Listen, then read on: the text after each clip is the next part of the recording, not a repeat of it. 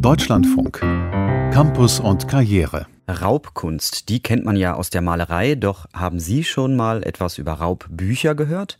Die Bibliothek der Goethe-Uni in Frankfurt am Main hat vor kurzem damit begonnen, ihre Bestände systematisch nach Raubgut aus der NS-Zeit zu durchforschen. Dabei zeigt sich, dass eine prominente Einrichtung aus der Zeit der Weimarer Republik besonders betroffen ist, das Institut für Sozialforschung von Max Horkheimer und Theodor Adorno. Adorno persönlich hatte sich zwar nach dem Krieg darum gekümmert, dass das Raubgut wieder zurückkommt, aber bis heute ist der Verbleib vieler Bücher aus der Herzkammer der kritischen Theorie nicht geklärt. Aus Frankfurt Ludger Fittkau.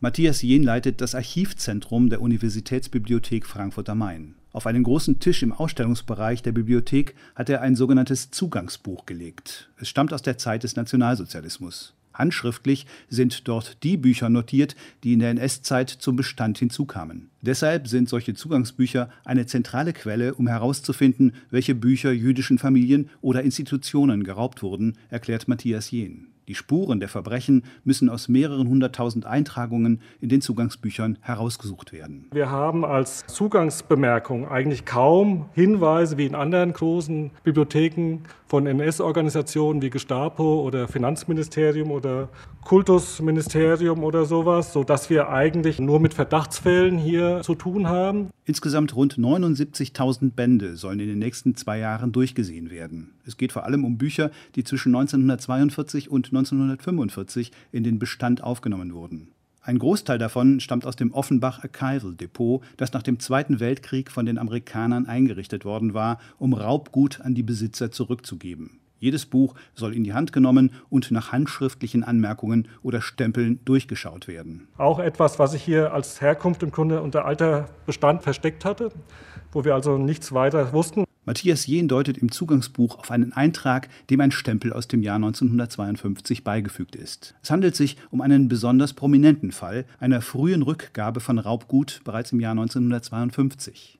Denn es war der Philosoph Theodor W. Adorno, der damals die 1933 aus dem Institut für Sozialforschung geraubten Bücher für das nach dem Exil neu gegründete Institut zurückverlangt hatte. Wir wissen im Grunde aus den Quellen oder auch aus Dienstkorrespondenz, dass sich 1950 Adorno an den damaligen Direktor Eppelsheimer gewandt hat mit der Bitte, die Bücher, die 1933 aus dem Institut für Sozialforschung entwendet wurde, dass man sie doch wieder hier suchen sollte. Und insgesamt hatte dann Eppelsheimer hier mit dem Datum 1952 mehrere Dutzende Bücher zurückgegeben. Inzwischen wurden noch weitere 1933 geraubte Bücher des Instituts für Sozialforschung in den Beständen der Unibibliothek Frankfurt am Main gefunden und zurückgegeben.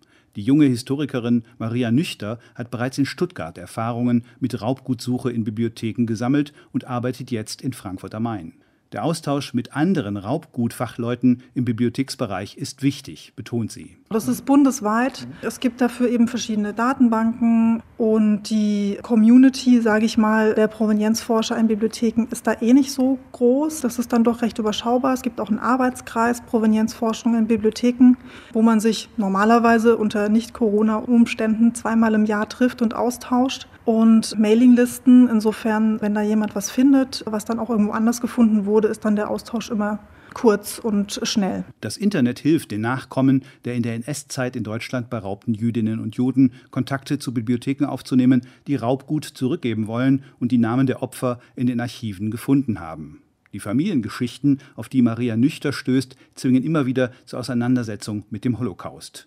Also diese Familienfälle sind dann halt auch immer die Fälle, die einem persönlich auch am nahesten gehen und besonders auch, wenn man dann noch Nachkommen findet und denen dann auch wirklich die Bücher zurückgeben kann. Bei größeren Beständen an Raubgut geht es auch nicht immer darum, die Bücher wirklich zurückzugeben. Etwa im Falle des Instituts für Sozialforschung von Horkheimer und Adorno. Denn heute wäre dort gar kein Platz mehr für möglicherweise mehrere hundert Bücher, die in der Frankfurter Unibibliothek noch gefunden werden. Matthias Jehn. Das ist richtig, das ist auch ein Problem. Wir stehen auch im Austausch mit dem Institut für Sozialforschung. Die Bibliothek drüben ist voll. Unsere Bibliothek ist auch voll. Wir haben selber schon Ausweichmagazine. Die einzelnen Bände, die wir da gefunden haben, sind auch nicht von großem Wert, sondern das sind halt im Grunde die Besitzer, die dahinter stehen, also Friedrich Pollock oder äh, Max Horkheimer, Theodor W. Adorno.